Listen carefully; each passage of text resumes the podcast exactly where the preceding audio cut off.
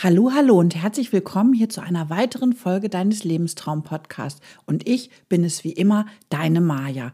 In unserer heutigen Folge geht es um deine Lebensqualität bei Krebs. Ein ganz, ganz wichtiges Thema.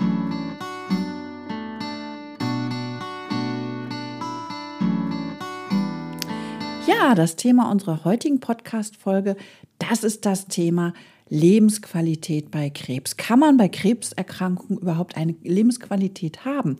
Und ich würde sagen, ja, denn das Leben ist anders, das Leben verändert sich während der Krebserkrankung auch, aber nichtsdestotrotz kann man währenddessen auch eine sehr, sehr gute Lebensqualität haben und die witzigerweise auch wirklich nochmal anders betrachten und dann auch steigern.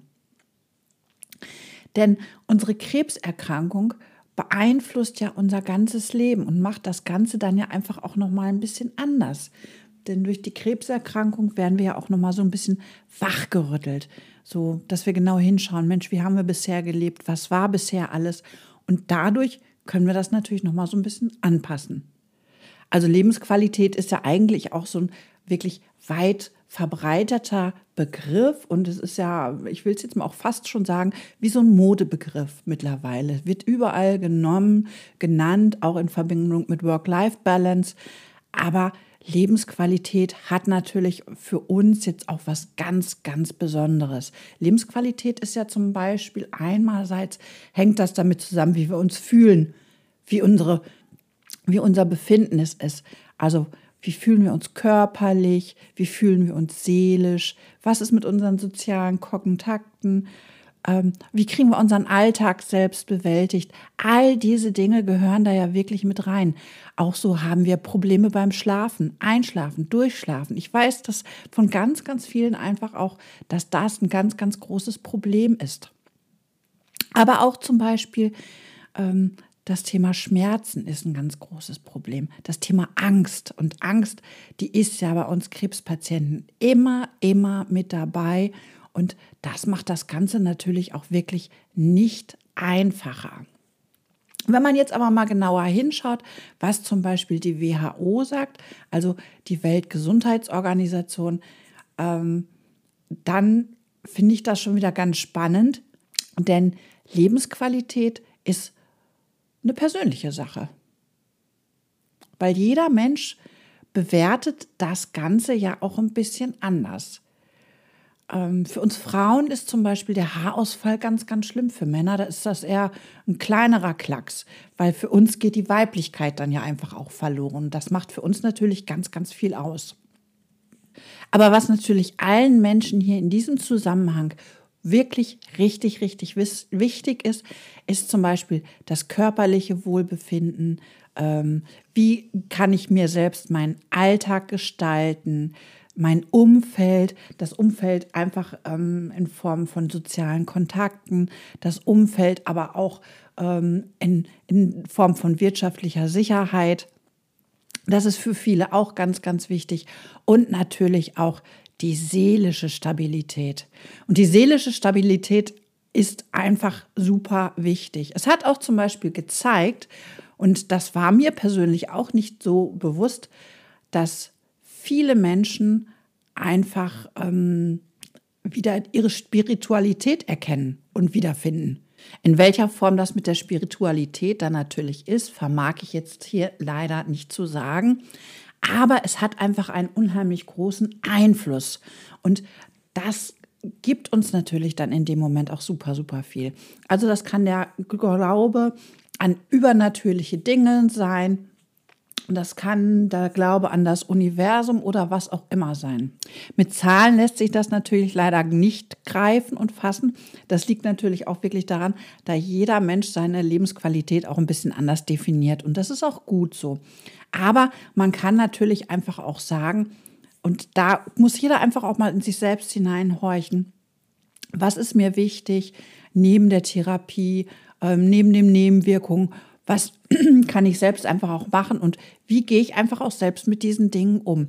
Und da ist natürlich die Einschätzung immer ganz, ganz wichtig, die man selbst so hat.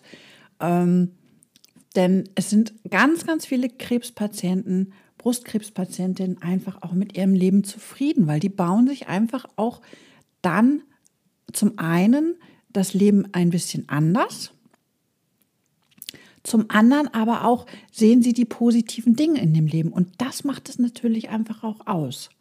Ne? Also es ist natürlich auch der Punkt, wie komme ich selbst mit meiner Erkrankung zurecht? Habe ich womöglich einen Rückfall? Das hängt natürlich auch mit da zusammen.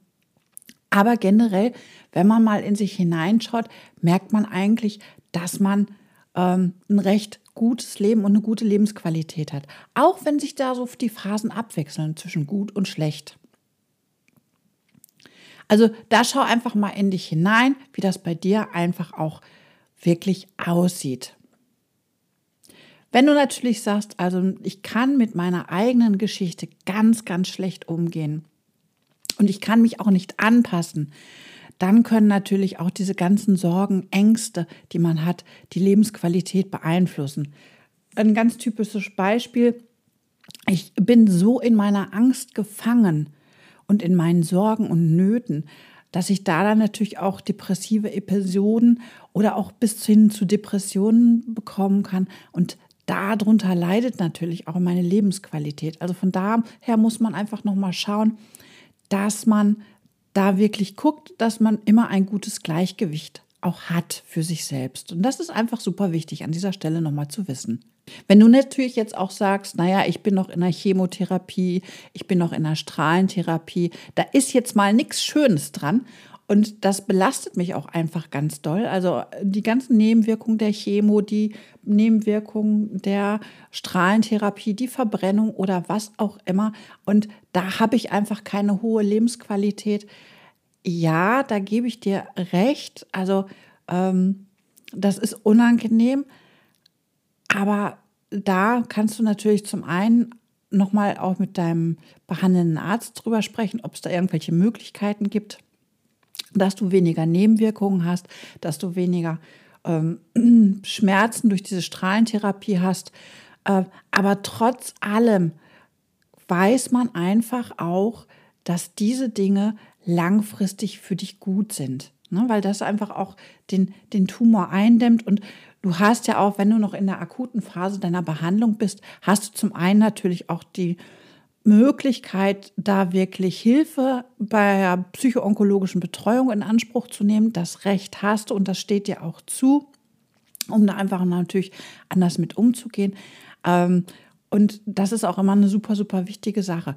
Ansonsten kannst du natürlich auch gern einfach auch mal mit ähm, im Feel-Good-Kurs nachfragen, denn wir nutzen das natürlich auch und wir machen das ja auch, dass wir da einfach nochmal wirklich hinschauen und unsere Lebensqualität einfach auch nochmal auf den Prüfstand setzen und die versuchen natürlich auch zu steigern. Aber für dich jetzt einfach hier nochmal so ganz, ganz kleine Tipps, die langfristig einfach auch helfen, da nochmal hinzuschauen, wie ist das denn mit meiner eigenen Lebensqualität oder was kann ich einfach mal selbst machen. Das sind ganz kleine, banale Tipps, aber super hilfreich. Und ähm, probier sie doch einfach mal für dich aus. Das Erste, was du machen kannst, dass du abends einfach nochmal drüber nachdenkst, wie war denn mein Tag? Was habe ich heute alles erlebt? Und das einfach mal für dich aufschreibst. Und einfach nochmal, dass du wirklich dankbar bist für die Dinge, die du an dem Tag auch erleben durftest. Vielleicht auch, dass du dankbar warst, dass du wieder eine Chemotherapie überstanden hast und das, auch wenn es dir gerade nicht so gut geht, aber dass die gegen deinen Krebs ankämpft. Und darüber kann man einfach auch mal wirklich dankbar sein und einfach das auch wertschätzen. Du kannst auch froh und dankbar darüber sein, dass du ganz viele Zitronenfalter draußen im Garten gesehen hast. Oder, oder, oder. Also es gibt wirklich so viele Dinge, worüber man einfach dankbar sein kann. Oder einfach, dass die Kinder sich da wieder ähm, was erzählt haben, was also ohne Hand und Fuß ist und man gemeinsam herzhaft darüber gelacht hat. Auch das sind Dinge, wo man dankbar drüber sein kann.